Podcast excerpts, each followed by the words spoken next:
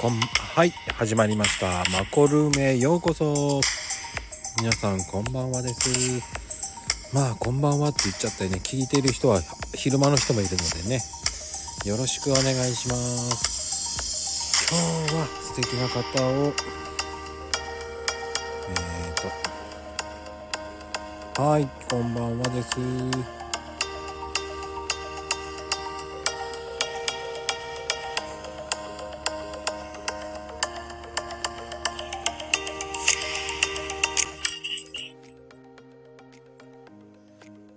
はい、こんばんはです。先生、中島先生、はい、こんばんは。聞こえます？あ聞、こえますよ。あ聞こえてます。オッケー。はい、こんばんは。よろしくお願いします。はい改めまして、本日のゲスト、マクルーム、えー、中島先生です。よろしくお願いします。はい、マジカ中島です。よろしくお願いします。はい、よろしくお願いします。はいえーと、まずはせっかくなんで、はい。ね、聞いてみたいこといっぱいあるんですけど、はい。まあ、まずは、ワンパンチでいきますね。ワンパンチ。まずは、ツイッターってどうして始めたんですか？あ、もうだいぶ前ですよ。なんか、い気がついたらいつの間にかツイッターをしやっていて、うん。で、えっ、とね、去年の8月ぐらいまではゆるゆるとやってて、時々ネガティブな、えーつぶやきとお仕事絡みのつぶやきをしてたんですけど、うん。なんかツイッターがどうもいろいろと盛り上がってたり、えーいろんなつながりができるらしいよという話を聞いて、それで、あ、ちょっと積極的にやってみようかなと思ったのが去年の暮れあたりですかね。ああ。はい。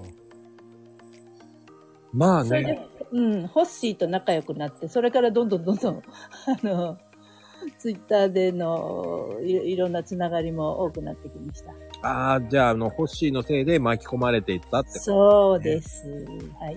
あ、まあ、よく言えば、ホッシーのおかげって感じですよね。そうですよ、本当にそう。んうん。あんまりね、あのー、彼女のことを褒めると、あのー、図に乗ってしまうので、かもかも。あの、ここいら辺にしとかないと、あの、はい彼女の褒め番組になってしまいますからね。そうですね。ははい。まあ、そういう感じで始まったんですね。そうです。ううん。だからもうだいぶ前ですよ。あの、アカウント作ったのはね。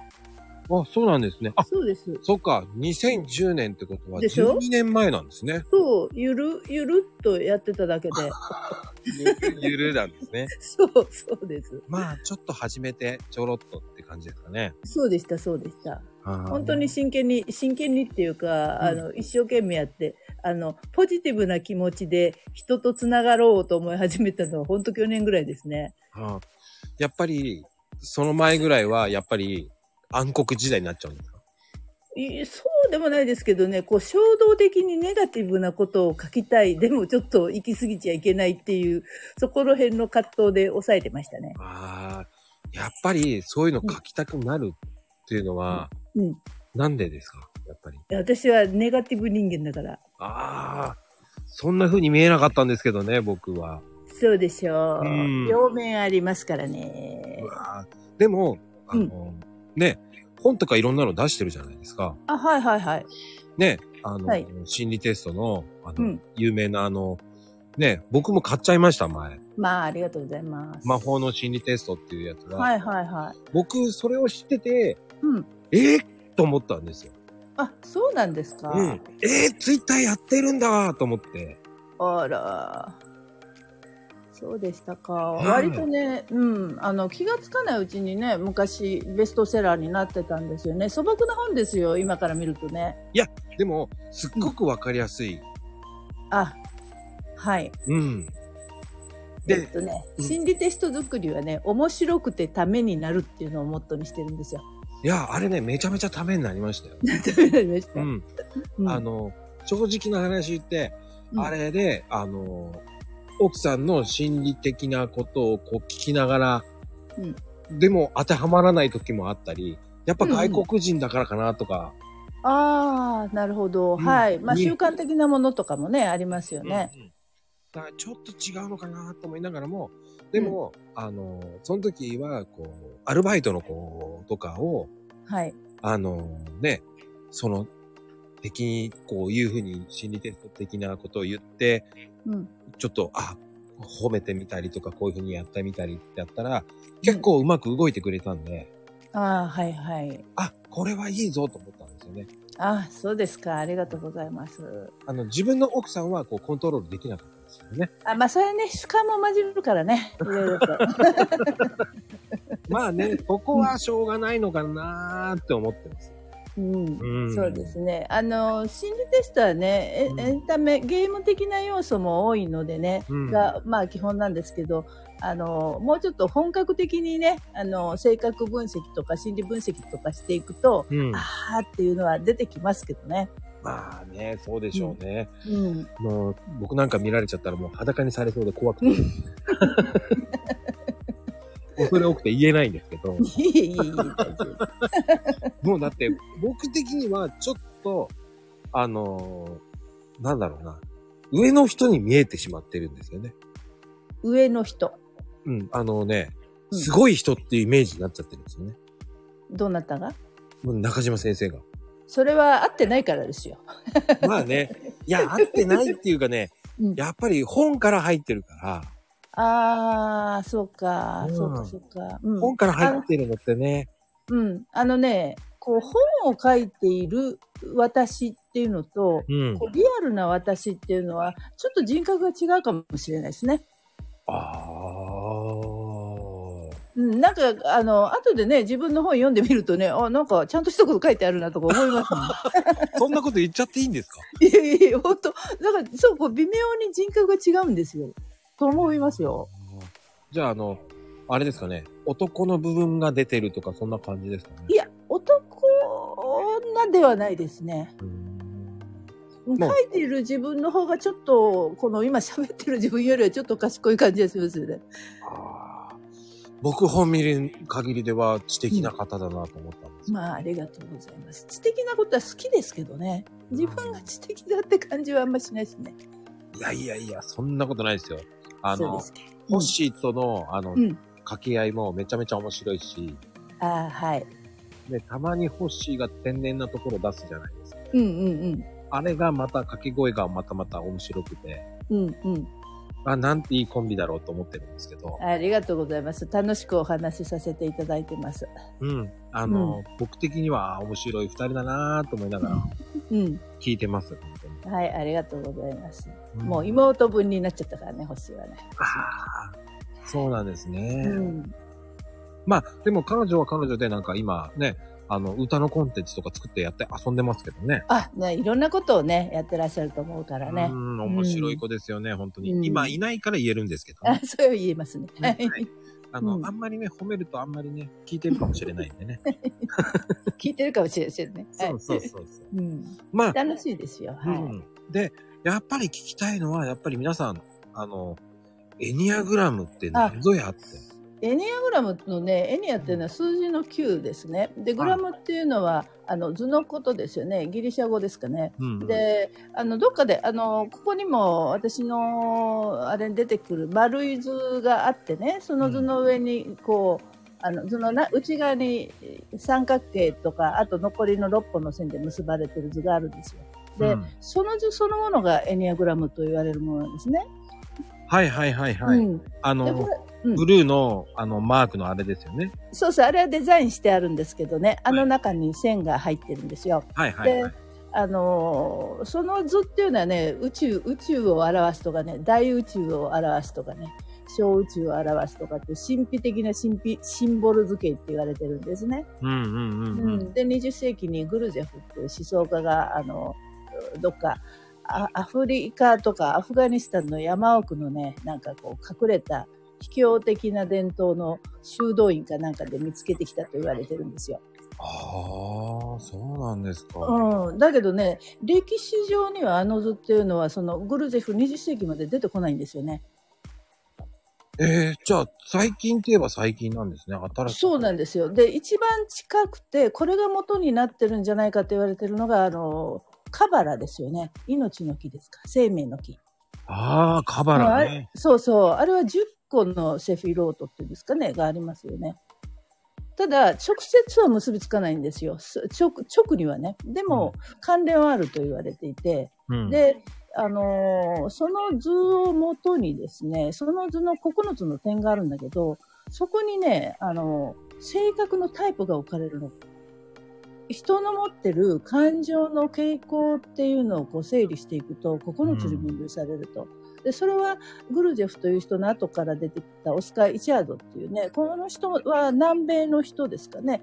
やっぱり、えーなんだかこう修行的なことをやったりとか、神秘思想家なんですね。で、うんその人のね、なんか天才的なひらめきによってね、こう、タイプが配置されたんですよ。他のこともやってたらしいんですけど、うん。うん。それで、その後、さらに、その、オスカー・イチャーソという人の、に一時期弟子入りしていた、クラウディオ・ナランホという方ですね。その人も南米出身だと思うんだけれども、あの、西洋の心理学ですね。心理学とか精神医学の博士なんですよね。で、その方が、あの、まあ、現代、現代の、まあ、アメリカ人中心ですよね。あの、理解できるような形に整理し直して、で、真実を探求する学校っていうようなのを作ってね、そこで教えてた。それで、そこにいろんな人が集まってきて、これはすごいっていう感じになって、もう人の、その、人のことがね、そそれをやると、こう、浮かび上がってくるってことで、1970年代頃ですね、アメリカで、いわゆるあの、自己啓発とかいう言葉がありましたよね、昔ね。うんうん、ありましたね。ねそういうのとかコミュニケーションとかに、これはすごいっていうことで広がったんですよ、わーっと。うーん。僕が知ってるカバラってやっぱりユダヤ教とかそっちの方かなと思ってた。うん、だから思想的には、思想的にはっていうか、こう人間観っていうのかな。はいはいはい人間性とはそもそも何何ぞやみたいなことになっていくと、あユダ,、えーとユダヤ教イス、えーキリスト教、イスラム教なんかの根本にある教えっていうのは入ってる。だから現代心理学で分類したあの人間観ではないんですよね。はあ、古いです。まあ、うん、それで東洋のね仏教とか禅の思想とかそういうのもほら向こうの人好きだからあの西洋的な合理主義がこう行き詰まってきたような時代に東洋のものが見直されてそれと同時にそのねヨガとかあのなんだろう瞑想とか仏教的な瞑想とかそういう修行的な体系も向こうの人たちは割合真剣にやってたみたいでそれと性格学が合わさってるんですよ。だからあの変な、あの変なって言っちゃいけないけど、図形がすごいんですよね。結構そうなんですよ。でね、あの図に単にこう、あの、1、2、3、4っていうふうに数字が置かれてるんだけど、その、それぞれの性格をタイプ1、タイプ2っていうふうに数字で基本的には呼ぶんですよ。はいはいはいはい。うん。で、その内側の線が、例えば、その1のところに7と4がこうつながってるとか、図形をね、詳しく見るとあるんですけど、それが人の心の内面の動きっていうのをね、表してる。それで読み解けるんですよ。実際に、かなり、あの、心の動きが、その図の線の結びつきとか、隣同士の、あの、タイプとかで、えー浮かび上がってくるっていうか、かなり深く理解できるんですよね。非常にこう、ダイナミックなの。あの図式ってすごい複雑ですよね。そうなの、そうなの。6とか4とかの、4僕ね、4とか6は分かってるんですけど、うん。ケブカとかのケセドとかそういう感じでしたよね。ふんふんふんふんふんふんね、ニサとうんかポドとか、うんそんなようなのありましたね、確かに。うん。ただ、あのーニックネームのようなものがついててね、うん。完全さを求める人とかね、で 4, 4のところだったら個性を求める人とかね、6のところだとうん。信頼を求める人とか、いろんな呼び方あるんですけれど、割とこう、そういう呼び方、呼び名をつけることで直感的に分かりやすくしてるんですよね。うん。ん、でね、に日本でね、2000年頃、あの、一時ブレイクしたことはあるんですよ。ああ、あの、カバラ数式術そんな感じですかあ、数秘術とはね、違います。違うんですか？うん、これはね、別ですね。別の流れですね。数秘術とエニアグラムのその性格類型論とスピリチュアリティとはちょっと離れてるんですよ。うんちょっと難しいジャンルですよね、そこ知ってる。そうなんですよね。一言で説明できなくてね、困っちゃうんですけどね。でも、深入りする人は一生ものですよ。うんうんううんん。まあ、人のタイプがね、浮かび上がってくるので、ああ、あの人こういう人だなっていうのが分かってくるんですよ。そうすると、その人の奥にある、こう、なんていうんですかね、恐れとか欲求とかそういう、あの、奥の方にあるものが説明されているので、ああ、じゃあエニアグラムってどっちかっていうと性格タイプとかに該当するような感じですよね、そしたら。うん、ただね、その性格タイプっていうのは、その非常にこう、表、上、上、表面的なものというか、なんて言えばいいんだろうな。私たちはその性格だけで出来上がってるわけじゃなくて、うん性格っていうのは本来持って生まれたうん本質の上にこう形作られていったものだっていう考え方なんですよ。はあ。うん、そうするとほらね、周りから本来持ってる、本来持ってるいいところがさ、あんたはこういうところが出しゃばりだからおとなしくしなさいとか、あんたはおとなしすぎるからもうちょっと活発になりなさいとか、いろんなことを言われてきちゃって、うん本来持ってる良さっていうのがうん自然に外に放たれてないことあるじゃないですか。はあ。そうね。で、だからその本当の自分っていうのをこう見つけていくっていう作業が一つあるわけですよ。はあ。ああでね、うんうん、人間関係とか親子関係とかあ学校でとかいろんなこう本来の自分じゃない自分をやんなきゃいけないのかなとか、うん心の中でそんなのダメだよとかいろんな声が聞こえたりするじゃないですか。しますね。ねえ。で、その本当の自分を見つけていでもそこがまだ本当じゃなくて、うんそのもっと奥に本来持って生まれた本質っていうのがあるっていうところがスピリチュアルと関係してくるところなんですよ。はあ、深いな。深いんですよ、これは。はい。これはだから結局、その、なんでしょうね。こういろんな説もあるじゃないですか。エニアグラムとカバラ数式の比率をミックスするといいとか。うんうんうんね、そうすると生年月日とかその辺もあって、うん。うん。それと一緒にやればいいとか言うじゃないですか。うん、まあただほら一緒にやるのはいいと思うけどあの一緒にやってるものがこうなんていうかな深さが浅かったらみんな浅いものなんじゃないですかうんでも一つをぐーっと深めとけばそこから次これとこれをミックスさせようとかになっていくと思うのでああ、奥が深いなやっぱり ね。ち、ちろっとね、僕もだからその本を読んでて、そこら辺は知ってるんですけど、はい、だからなんか、ちょっとわかるんですけどね。うん。まあ、ね、いろんなこともあるし、うん。ね、こう、エニア、エニアグラムの図と、うん、あの、グルジェフってあるじゃないですか。はいはい。グルジェフとどうなんですかね？と思ったり、グルジェフの思想はね、うんやっぱりなかなか理解しがたいものがありますよ。でも、根本にある思想っていうのは、その、エニアグラムの性格的な側面にも入ってますよ、やっぱり。特にうんうんあの、なんていうのかな。あの、センターっていう言い方するんだけど、感、感情とか頭の思考とか腹のエネルギーとかって、こうし、あるじゃないですか。それと性格の結びつきとかね。うんうんうんうんうん。だから人によってマインドが働きやすい人とか、こう、身体的な直感とか、エネルギーがこう中心になって生きてる人とか、ハート、ハートフルな人とかいるじゃないですか。はいはいはい。うん。そういうのの根本にあるう考え方っていうのはグルジェフなんかからも来てますよ。あ、やっぱりそうなんだ。じゃあ、グルジェフっていうのは、やっぱりうん。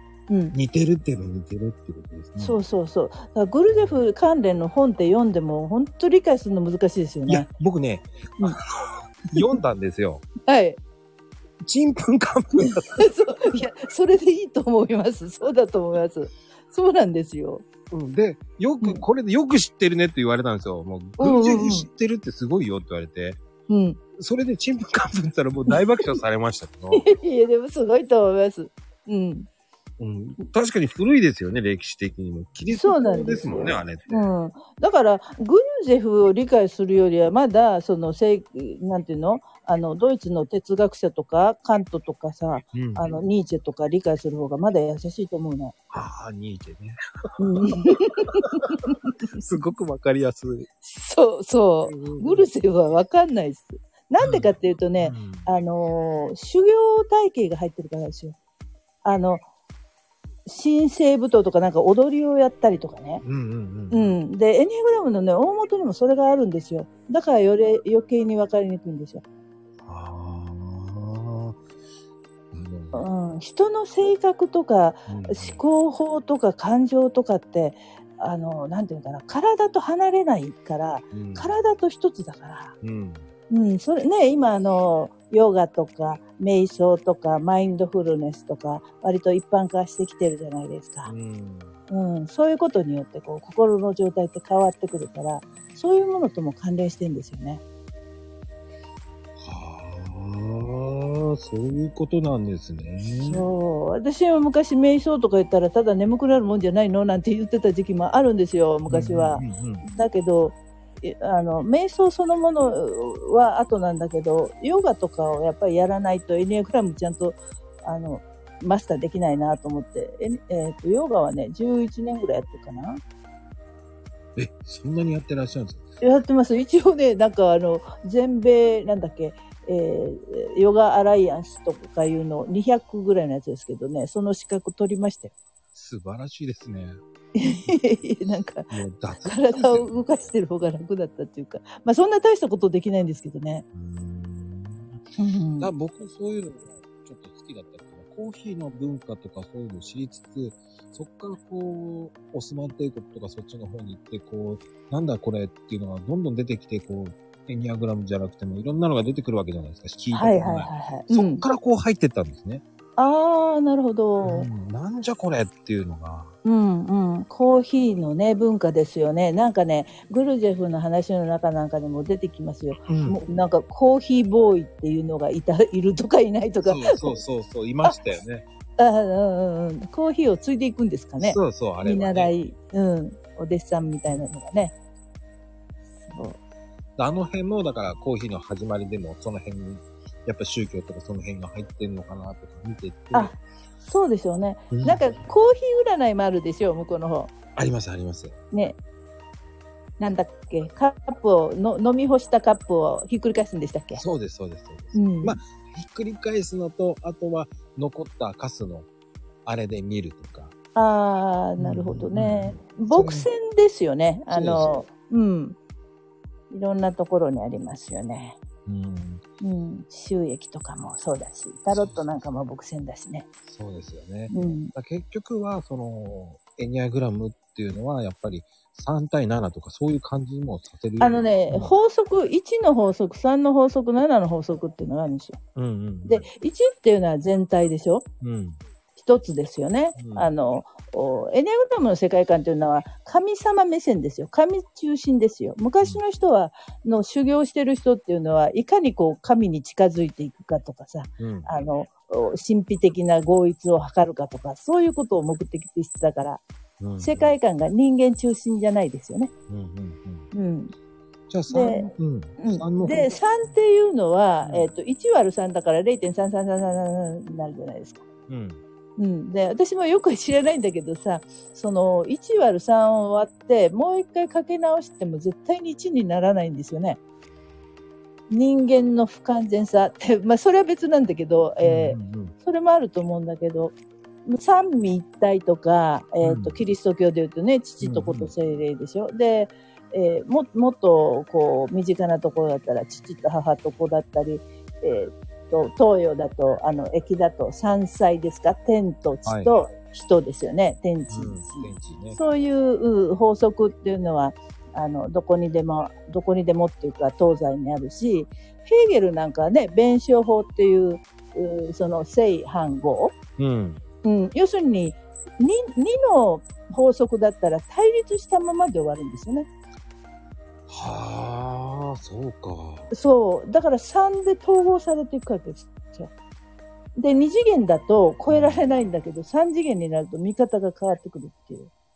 うーん。うーん、らしいですよ。それまた奥が深いね。そうなんですよ。そうなんですよ。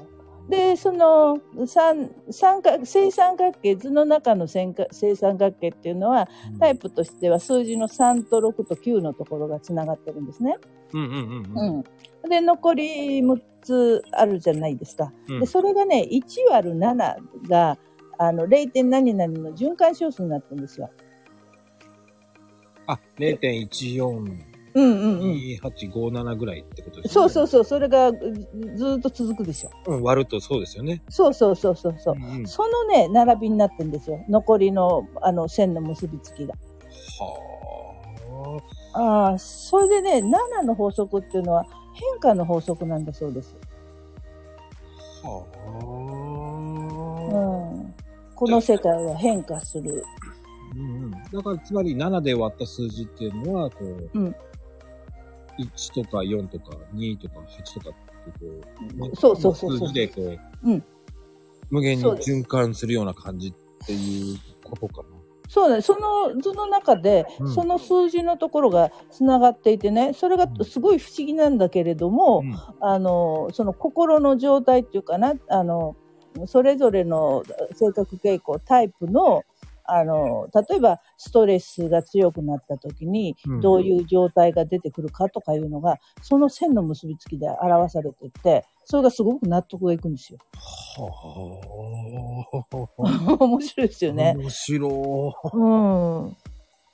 そうなんですよ。だから自分がそのタイプを探すときも、うん、なんかストレスが高まったときはこんな状態になるよねっていうのと、それと割とこう、リラックスしているときっていうのはこういうところ出てくるよね、なんていうのは見ていくと、自分のタイプと思われるところの、こう、両方つながってる線のところ、確かにそうだなって感じなの。ううん不思議ですよ。だから、あの、数字の神秘は。そういうことか。うん。じゃあ、じゃあ含まれてない、こう、3と6と9っていうのは、うん。そこはそこで循環してるわけですよね。えー、3っていうタイプの人がいると、その9的な側面、6的な側面が自分の中にこう出てくるっていう。まあ、9においては6と3とかね。で、その三角形の頂点のタイプっていうのは、あのまた別の意味がそれぞれにあるんですけど、基本的にはその、なんていうんですかね、えーその 3, つを押さえとけば、他のタイプも分かるといえば分かるんだけど、分からないといえば分からない。もうこれはちょっと、それやってたら明日になっちゃうんで、あの、この説明ちょっと省きますけど。あのー、僕的にはすごく楽しいです。あの、多分、ついてこれなくなるから、多分、明日の朝まで喋っちゃうかもしれないけど。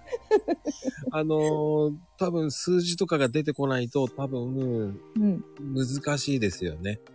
そうですね。あの、図を見ながら話すとね、一番わかりやすいんですよ。図の数字をこう置いてるところで、1とお4がつながってるでしょ？とかね、うん7がつながってるでしょ？みたいなはいはい話をして。はいはいはい。うん。すっごくその辺っていうのは、多分、うん知らないとちょっと難しいですよね。はい。だから、心理テストの、こう、作る時の心の動きなんていうのは、あの図をこう、ちょっと横に置いといてね、うんいろいろと心の動きを考えたり、心理テストっていうのは、あとあの、シチュエーションを考えなきゃいけないんですよね。うんうんうん。うん、誰でもが体験しうるような。で、そのシチュエーションっていうのが、なかなか思いつかなかったりするんですよ。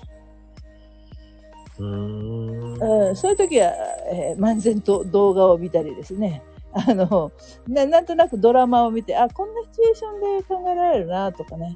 うんうんうんううん。ん。それと、じゃあこういう状シチュエーションだと、こういうタイプだったらどんな動きをするだろうとか、どんな思いを持つだろうとかっていうのをこう当て込んでいく感じですかね。うん。うん。で、ハマる時とハマらない時とやっぱりありますから、いろいろと考えますよね。うんじゃあ、そういうのは、その瞬間とかそういうのは、こう、セルフイメージって感じで、うん。ゼロって感じで思った方がいいのかな、とか。うん。ゼロ。ゼロっていうか、まあ、考えずに、こう、目標を持つこととかそういうふうに思って、こう、なんだろうな。なんつったらいいんだろう。まあ、難しいな。難しい。なんかね、あのね、あの、割と自分で思ってるよりもね、自分の考え方とか、反応のパターンとかっていうのはね、パターンを繰り返してるんですよね、私たちって。うんうんうん。うん。だから、そのパターンに、あの、いわゆる心の習慣とかね、行動のパターンって言っていいと思うんだけど、それに気づくことから、こう、自分がよりえー求めてる方向に行きやすくなるってなんですよ。うん。あの、人のことってわかるじゃないですか。何年か前にああの、友人だって、あいつまた同じこと言ってるよ、とかね。うんうんうん。うん。あ、またなんか彼女のことで失敗してるよ、とかね。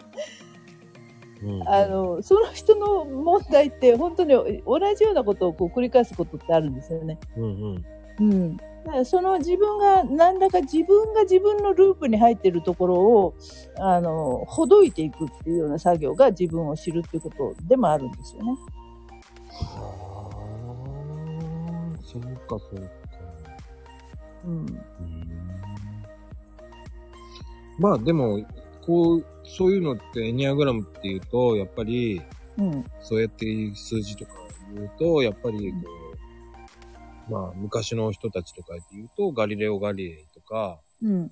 そういうことも当たってるってことなんですかね。合ってるような感じなんですか？こう。ガリレオは世界をどう認識したかという人だから、修行体系の人ではないんですよ。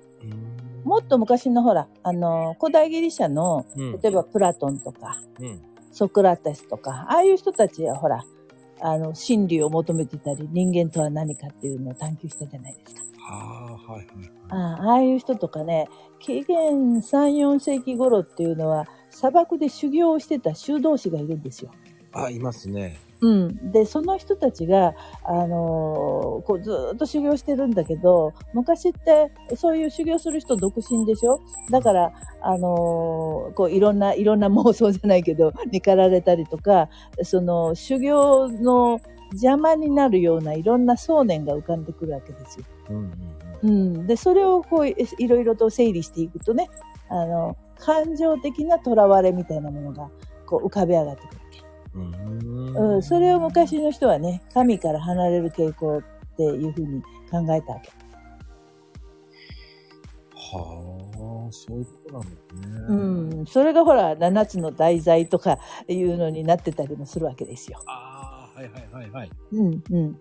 そうなんで、そういうものもね、下敷きになってるんですよ、エネアグラムの中には。はあ。じゃあ、その、ん数字的に言うと、13ってどうなんですか？ん ?13?13 うん。はないですね。ないんですか？うん。あくまで9ですね。で、うん、9 9でできてるんですよ、このエネアグラムっていうのは。うーんうん。僕なんかほら、13って外国人の人には、13って不吉だから、あんまり言わないでくれってあー、なるほどね。れて。うん私もずっと前のパソコンやってたら666っていうのがずっと出たりして。まあそれ関係ないですね。方面ですね。そう。うんうんうんうん、だから13の数字ってこう、なんかあのね、テンプル騎士団が、はい。あの、解明させられたのは13日の金曜日だったとか。あーあ、13日の金曜日説ね。なるほど。うんはい。なんだろう、あるんですかね。あの、キリスト教の十二使徒の13番目がユダなんだろうか。まあちょっとごめんなさい。それ知らない話をしちゃいけないね。ああ、そういうのもあるんですね。まあわかりませんけどね。まあ、本当かどうかがわからないじゃないですか、この辺って。うん、いろんなことはね。うん。うん、テンプル騎士団のおかげで、こう、砂糖は普及した、コーヒーが普及した。ああ、そういう歴史があるんですね。うんだって、あれじゃないですか、あの、キリスト教の修道院うんあのー薬草とかも作ってたろうけど、ワインなんかも作ってたわけでしょ？うん。うん。全部あうんの、ユダヤ教の作ってたあの、こう砂糖の生鮮とかそういうのも、はいはいはいそのテンプルはい。騎士団の後、オスマン帝国とかその辺がもう戦略した時に全部うん。作り方とかそういうの全部盗んで、あってったっていう経緯が全部あるんで、コーヒーとかも。あ、なるほどうね。んだからそういう修道院とか宗教的な組織っていうのも非常にこう俗化していって地上の権力化していくところと、うんその潜っていって、えーなんていうんですかね、あの、えー秘境、エソテリックっていうんですか？秘境的な教えの方にこう、人数の少ない修行体験の世界に行く、その日本語があると思うんですよ。うんうん。だから、盛んに、あの、コーヒーを作ったり、別にそれがいいとか悪いとかいう話じゃなくて、うん現、ね、現世的にいろんな、まあビジネスみたいなものにもつながっていってたりするんですかね。うんだからその辺がね、だから、んその13という数字っていうのは、こう、うん。どうなんだろうと思って、海外だと13回ってないんですよね。は14回になるんですよね。あ。ああ、なるあ、はいはいはい。お部屋がない。で日本だとあれだっけ ?4 とかがないんですか？うん4がないとか。うん。最近はそんなに4はなくなくてはないですけどね。うん、うん、うん、うん。うん。まあ、どっちかっていうと、海外だと13っていうのはなくて、飛ばして14とかしてるっていうのが、あ、それは聞きますね。うんでも、エニアグラムはあんま関係ないです。13は。僕それも関係あるのかなと思ってたんで。それは関係ございません。ああ、そうなんですはね。い。うん。そうなんですよ。ああ、面白い。こういうの聞くと。ですか。うん。うん。なんかね、うんあの、皆さんのコメントを見ちゃうと、はいとんでもないことを言ってるので、ええ 13日したらジェイソンとかね、そうね。うん。うん、あれは後付けですからね、ジェイソンとかそういううんうんうんうんうんうん。だからね、その方面もそうだけど、あの、そういう昔の話からいろんなお怖い映画とかが作られてくると、今度はそっちが定着しちゃってね。ああ、そうですね。やっぱり、うんやっぱりそういうので言うと、やっぱりインディ・ジョーンズとか、ね、ダヴィンチコードとか、うんうんうん。ダヴィンチコードだっけな？なんか、私はね、ちょっとこっそり言うとね、私カトリックの洗礼を受けてるんですよ。はい。ちょっといろいろ過去にあの悔い改めなきゃいけないことがあってね。うんうん、で、あの、ダヴィンチコードの話だったかな？なんだっけな？あの、その、クリスチャンの知り合いがいて、クリスチャンじゃない人が、あれって本当なのねとか言われて困ったって言ってたな。あの、僕の元奥さんは、すっごい面白いって言ってましたよね。あ、あもううんうんうんうん。あ、の、キリス、あの、クリスチャンだったので、はいはいはいはいはいはい。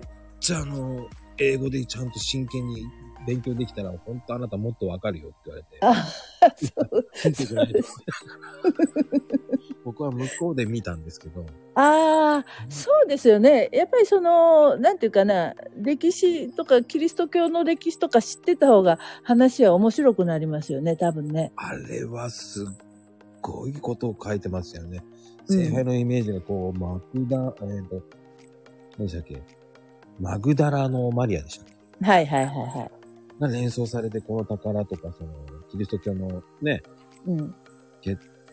血統じゃないのかとか、こうね、設定になってたから、キリストの子供をね、逃げさせてっていう、組織から守れって感じのね、そうそう、いろんなこと言ってますからね。うんそうそうそうそうそう。そうなんですよね。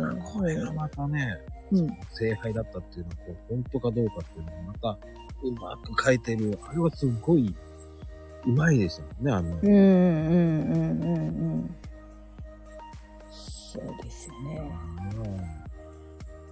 ダヴィンチコードね、もうだいぶ前見たからな。だだいぶうろ、うろ覚えになってきちゃってますね。あ僕ね、たまに見ます。面白いあ、。そう。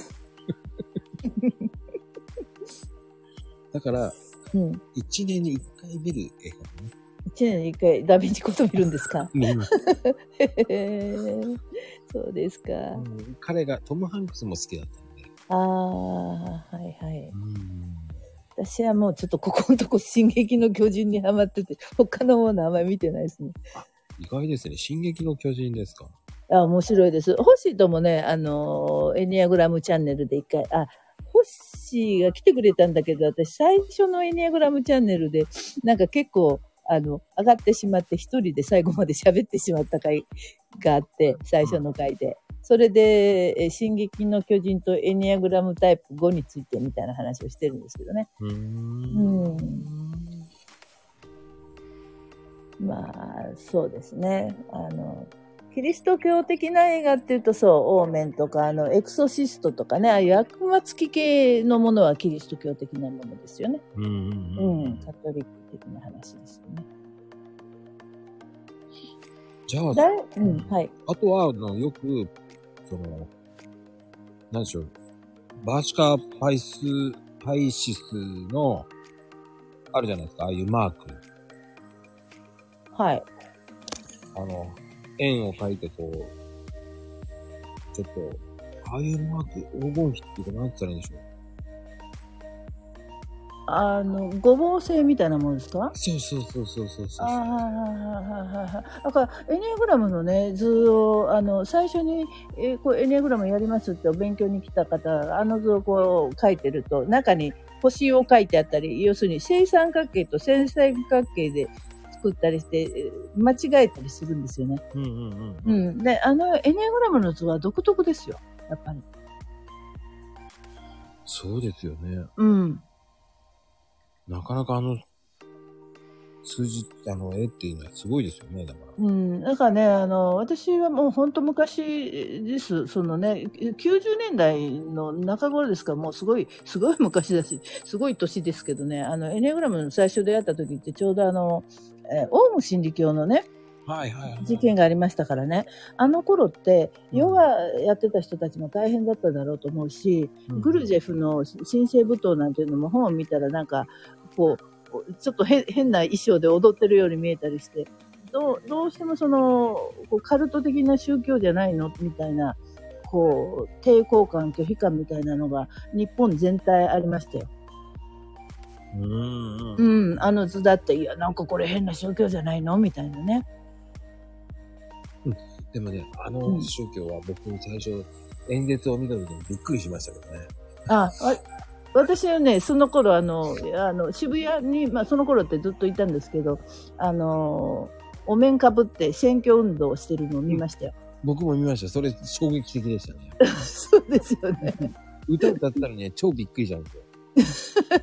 あの、そうそう、名前を言うんですよね、グルのね。そうそうそうあの頃ってね、やっぱり、あそあれに入りや、いろんな若い人が入っていったのって、ちょうどあの頃は、精神世界的なものが流行ってた時期でもあるんですよ。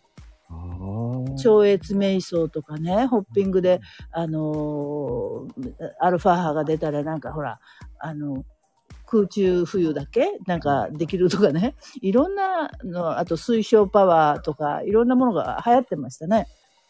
うんん。それで、まあそういう流れの一つでもあったし、昔私、あの、学研にムーとかマヤっていう雑誌があるんですけどね、ムーの方よりマヤの方かな、時々原稿書いてたんですよ。え、そうなんですか？俺、ムーとマヤ結構見てますよ。あ、本当に？いやうん。だ大好きですだいたいね、ダイヤモンドの呪いとかね、化け猫の話とかね、日本にもあった悪魔つきとかね、うん。それから、まあ、エニアグラムのじゃ性格診断的なものとかね、いろいろ書いてた時期があるんですよ。うん、だ、あの、本当にこう、エニアグラムを取り入れてる企業とかも結構ありますからね。ああのね、それね、えっと、私、ツイッターでね、ちら、ちらっとどっかで見たことあるんだけど、エニアグラムを、その、おき日本の企業も使ってるっていうけど、どこだかわかんないみたいなことを書いてらっしゃる人がいたんだけど、うんあ、の、使い方がね、非常に高度になってるんですよ、今ね。だから、表に出さないです。あの、守秘義務、私も守秘義務があるから言えないしね、言わないしね。うんあ、の、そんなに簡単に、こうみんなが、なんだろう、えっ、と、集まってワークショップやってますよ、みたいな使い方ではないです。うーん。うん、それぐらいね、深まってきてるんですよ、エニアグラムの知恵っていうのはね。そうなんですね。そうなんですよ。昔はね、なんか、社内のほら、人間関係が良くなるとか、対人関係が良くなるので、えっ、と、セミナーに取り入れてます、みたいな感じだったんだけど、そ、それも、それなりに効果はあるんだけど、そういう使い方とはちょっと違いますよね、今はね。はあ。うんそうなんですよ。まあお仕事はね、守秘義務っていうのがあるから喋れないんですよ。うんでもまあまあ、有名どころの企業ははいやってますよね。やってますね。うん。僕も知ってます、大体。うん、そうです、そうです。うんそうなんです。あの、その辺の企業さんがやってんのも、一回研修できました。うん、あ、そうですか。うん、うん。あの、接客業とか、えっ、と、人材系とか、いろんなところで本当に人のことがわかるのですごく役に立ちますよね。そうですね。うん。そうなんですよ。あれは知ると面白いですよね、本面白いですね。ハマる人はハマります。ね。うんうん僕は結構ハマりました。ハマりました。ああ、そうですか。でも、やっぱりこう、ね、あの、そこまで詳しくはないから、うん。うん。やっぱりこうね、中園先生みたいな人に聞くのが一番いいのかな。そうですね。もう長くね、やってますからね、ちょっと深みにはまりましたね。やっぱりそもそもそのエニアグラムにハマったっていうきっかけは、私は、あの、もともとがね、哲、哲学系なんですよ。うん心理学じゃなくてね。うん。それで、あの、哲学とか出たって仕事ないですよね。なので、フリーのライターから始めたんですよ。うん、それで割とね、あの、ポピュラーサイエンス的な記事とか、健康ものとかが多かって、その途中で求人情報誌に、あの、仕事探している人が自己診断できるようなものを何か記事作れないかっていう依頼があって、そこからね、心理学の先生なんかこう監修、取材したりしてね、で、あの、作りました。オリジナルで。で、その本ね、今でもあるんですよ。本当の自分を知ったら何でもできるとかいうタイトルがついててね。あの、まとめたんでですよ。雑誌のが溜まったのでね。はいはい。うん。それで、監修の先生も同じぐらいの年齢の人だったんだけど、心理学の先生はその専門領域しかできないから、うん。あの、その本が出てから、えっと、こういうテスト作ってくださいって雑誌とかこう取材来るんだけれど、うん。先生ができないものは私はクリエイターだからできるんですよ。自由に。ああ、う。うん。それで最初ね、遠慮があって、こう、ペンネームでやってたりしたんだけど、結構仕事増えてね、あの、雑誌で、特に女性誌なんか多かったですね。自分の性格とか、仕事のこととか、恋愛ものとか多かったですよね。うん、イエス、ノーでこう、つながっていくチャートみたいなテストとかね。あ、ありますね。うん。で、あれも自分で開発したんですよ。じゃあもう、本家なんじゃないですか？そう、昔はだから、あのね、割と素朴なチェックテストとかね、あの、にしてたんだけど、ある時雑誌でその、あの、こう、矢印があるようなチャートって作れ、作れますって言われて、作ったことなかったんだけど、はいって言っちゃったんですね。だって作れないって言えないんですね、仕事なんだから。まあ、そっか。うん、それでね、私ね、あの、考えてね、作りましたらね、そしたら、なんかすごい評判良かったんですよね。うーん。うん、それでいろいろね、工夫してね、こう、結構、それ今はもうあれですよね、オンラインで、えっと、ウェブに乗っかってるイエスの診断とかいろんなのありますけど、それの大元になったのは自分で考えましたね。別に考えたって大したことではないんですけど、でもやっぱりそれなりに、うん、あの、ないものを自分で作ってきたなっていう感じはあるんですね。もうそれがお手本になって、皆さんが真似したってね。どうなんでしょうね。よくわかりませんけど。まあ自分は自分でやってきたということですかね。いやー、それが素晴らしいと思います。そうな、なんかね、こうタイプ分けするのっていうのは根本的に好きみたいで、こう自分の気持ちを書いて小説を書くとかいうのよりは、はるかにはまるんですよね。分類する方が面白いですね。はあ、そこがまた面白いよね。うん、だから、なんか本書いてるんだったら、なんか恋愛体験とか自分のこと書いたら、みたいな昔の同級生とかに言われるんだけど、いや、そんなん全然書く気ないし、みたいな。あ、そうなんですか、それは。うん。あんまりね、そういうことを書きたいと思わないんですよね。でもそれやったら多分、相当売れるかもしれないですけど。いやー、どうですかね。いや、意外と売れますよ。いや僕が女性だったら買ってますね。そうですか。そうですかね。まあ、かけるものとね、かけないものがあったりする。それでね、一時期その、あのーエニアグラムをお勉強しててあるところでちょっとモラハラにあっちゃったもんだから、エニアグラムの本っていうのはね、しばらく、その、一時期書いてたんですけど、うんうんうん、あのーちょっともうそれ思うと、今でもちょっと気持ち悪い感じになるんですよ。未だに。うん、うんなんですけど、そのツイッター去年あたりからやり始めて、ちょっともうそれを乗り越えてまた書こうかなとか思ってるんですけどね。はあ、やっぱそういうところにもやっぱモラハラがあるんですね。なんかね、せあの、まあ、いろいろ、いろいろあって、かいつ最終的にかいつまんで言うと、あの、本を書いたのが、その先輩のシニア男性と、まあ、女もう一人女性の先生がいたんだけどう、ん最初は可愛がってくれてたんだけど、どうも生意気で、生意気だったと思うんですよ。あの、生意気で気に入らないっていうのがあったと思うんですけど、うん。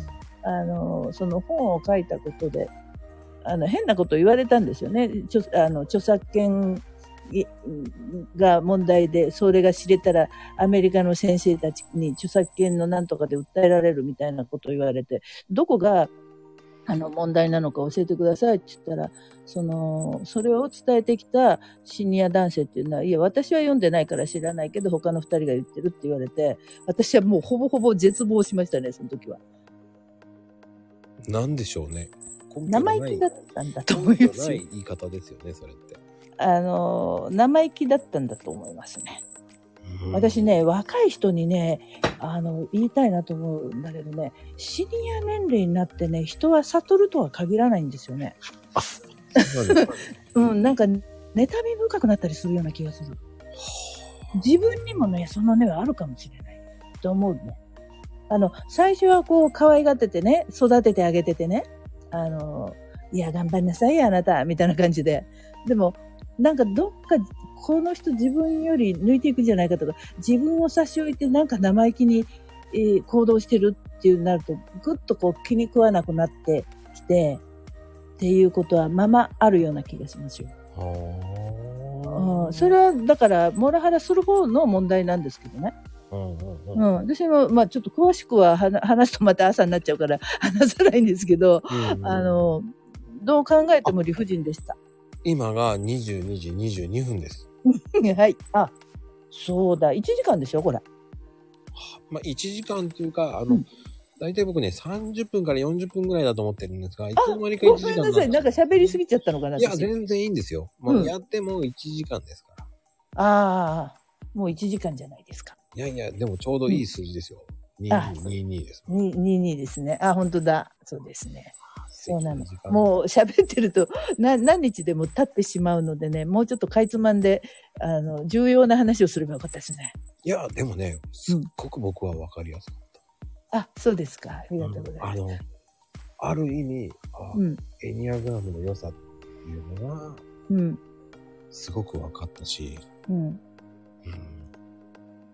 うん、やっぱこう、なんだろう、どっかで、こう、なんだろうなーぐらいしか考えてなかったんで、ああ、私はだからね、ちょっと、その、モラハラ後に自分がどっかでサボってしまったところがあるので、うんきちんと自分が学んだことすべてをこう伝えるようなことをしていこうという覚悟を決め始めてはいるんです。それは素晴らしいですよね。はい。そうなんですよ。なかなかできないことじゃないですか。そうですね。なかなかね、そうなんですよ。なんかそれはでもね、学んできたことっていうのは本当たくさんあるので、うんそれをきちんと伝えていかないといけないなと思ってて。僕もそれは素晴らしいなと思って、はい。この遠くの方からこう応援してます。遠くの、遠くの方からですか？あのね、木の上からちょっと見てます。木の上から、はい。まああのね、そういうふうに言うと、こう、出たとかって言われるんでね。まあ、出るんですね、じゃあね。あの、本当あの、どっちかというと僕はこう、隠れて応援するのが好きなんですね。ああ、そうなんですか。今日は私、えーなんかひたすら喋ってしまって、こちらから何も質問してないですけど、マコさんに対してね。いや、全然僕はもう、聞きたいことを聞いてたんだよ、もう本当に。あはい。あの、なんだろうな。本当に聞きたいことバンバン聞いてたんで、うんうん。あの、すごく有意義だと思う。ありがとうございます。本当にこういう機会を作っていただいてありがとうございます。いやいやいや、もうんうありがたいですよ、本当にこう、本当にこう、ね、エニアグラムのこう、聞きたかったところとか、はい。似てるところもあったし、ああ。うん、もう話し始めるとね、一週間でも二週間でも止ま、止まりがけでお話ししますよ。本当ですか？あの、うん。多分、そしたらこう、違う番組作っちゃいますよ、だから。本当ですね。うん。まあ、そしたら星が多分泣いて笑い、まあ、泣いてますよ、多分ね。星も多分参加してくれると思うけど。いや、でもね、それくらいにこう、興味があったことだし、うん。でやっぱりこう、なんだろうな、いろんなことにこう、読めば読むほど、いろんなのが繋がってきちゃうんで、そうですね。そうですね。はい。なんだかんだ言ってエニアグラムに行くのか、とか、はい。なんでもかんでもい戻ってきちゃうのね、っていう、こう、はい。そうそう。で、またその9つのね、個々のね、人の性性格とか本質って何なのって話していったら、すっごい面白いですよ。うんうんうん。ううん、ん。そこがまた、うん。すっごい魅力じゃないですか、もうそうなんですよ。自分のこと分かってたつもりが、え、こんなとこあった。あの人のことを分かって、奥さんのことを分かってたつもりが、こんなだったかってね、すごくこう、膨らみが出てきますよね。人の謎めいたところもあるし。うん。深いですよ。奥深深いいです。よね。うん。もうん。うま、あの、正直な話、こう、ね、深く入らなかったら、だって、なんぞやそれって思いますからね。そうそう。ただのこう、タイパー系みたいになっちゃうんですよ。深く入らないとね。そしたらそんなに面白い。まあ、ちょっと面白いかなっていうぐらいになっちゃいますね。うんうんうん。うん。うん。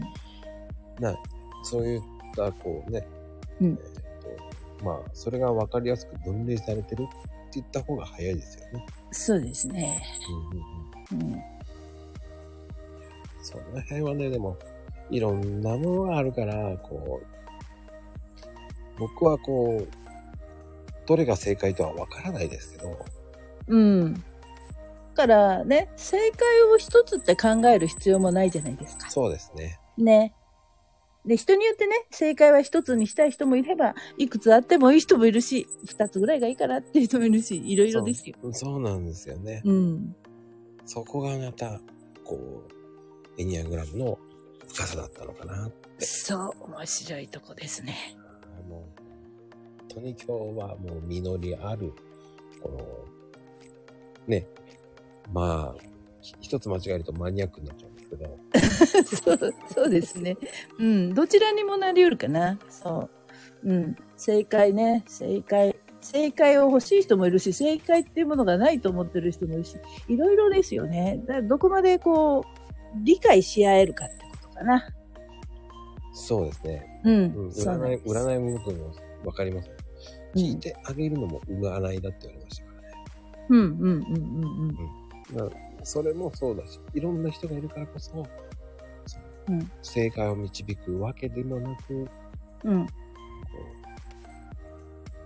う心の拠り所が欲しい人もいますからね。うん。だからね、問い、問いを発するって答え、答えそのものを見つけるっていうより、問いを発し続けることの方が大事かなと思いますけどね。うんうん。うん。でね、問いを発してるっていうことはすでにこう、答えもどっかにある、うん、あるかな？いや、ないかな？うん。でも、それによって深まっていくしね。まあ、そうですね。うん。ね。そうなんですよ。素晴らしい数字ですよ。本当に数字はね。うん。本当に面白いと思います。だから。そうですね。そうですね。いやー、今日はこんなにもう1時間になってしまって。本当ですね。あっという間でした。なんかおしゃべりさせていただいてありがとうございます。いや、もうね、そういうふうに言ってもらえるだけで僕はありがたいです。あ、そうですか。はい、もうどうなるんだろうっていうふうに、こう思われがちだったので、うん。ね、そう、問いを、問い、問いですよ、問い。遠いですね。うん。だからね、なんで自分は生きてるんだろうとか、生きている意味ってあんのっていう、その、そ、それを問いかけること自体が意味があるみたいにも思うし。うんうんうん。ねうん。本当にね、そう思います。うん。自問自答、自答はしなくてもいいのかもしれないね。問いを発しとく、発しておく。自問で自答してしまうとなんかこう、ぐるぐる回ってしまうかもしれないよね。うん いろいろいろですよね。行ったり来たりしてますもんね。そうそうそうそうそう。うん。自動しちゃったらあんまり良くないのね、やっぱり。ねえ、自答しすると自分のループから抜け出せなくなってしまうかもしれないね。まあ、そういう感じでしたかね。そうですね。はい。はい今日は本当に、えっ、と、今日のゲスト、うん。小島先生でした。ありがとうございました。またね、次の形、まあ違う形でどうなるか、ちょっとこれからね、考えていきたいと思うので、うん。悩むのもいいんじゃないでしょうかね。ねはい本当。に第2弾、うん第3弾、違うチャンネルになるかもしれません。はい、ありがとうございます。はい本当に今日はありがとうございました。お世話になりました。すいません、うん皆さんありがとうございました。皆さんありがとうございました。今日のゲストは中島先生でした。ありがとうございまそれす。では、バイバイ。良い夜をお過ごしください。ではでは。では。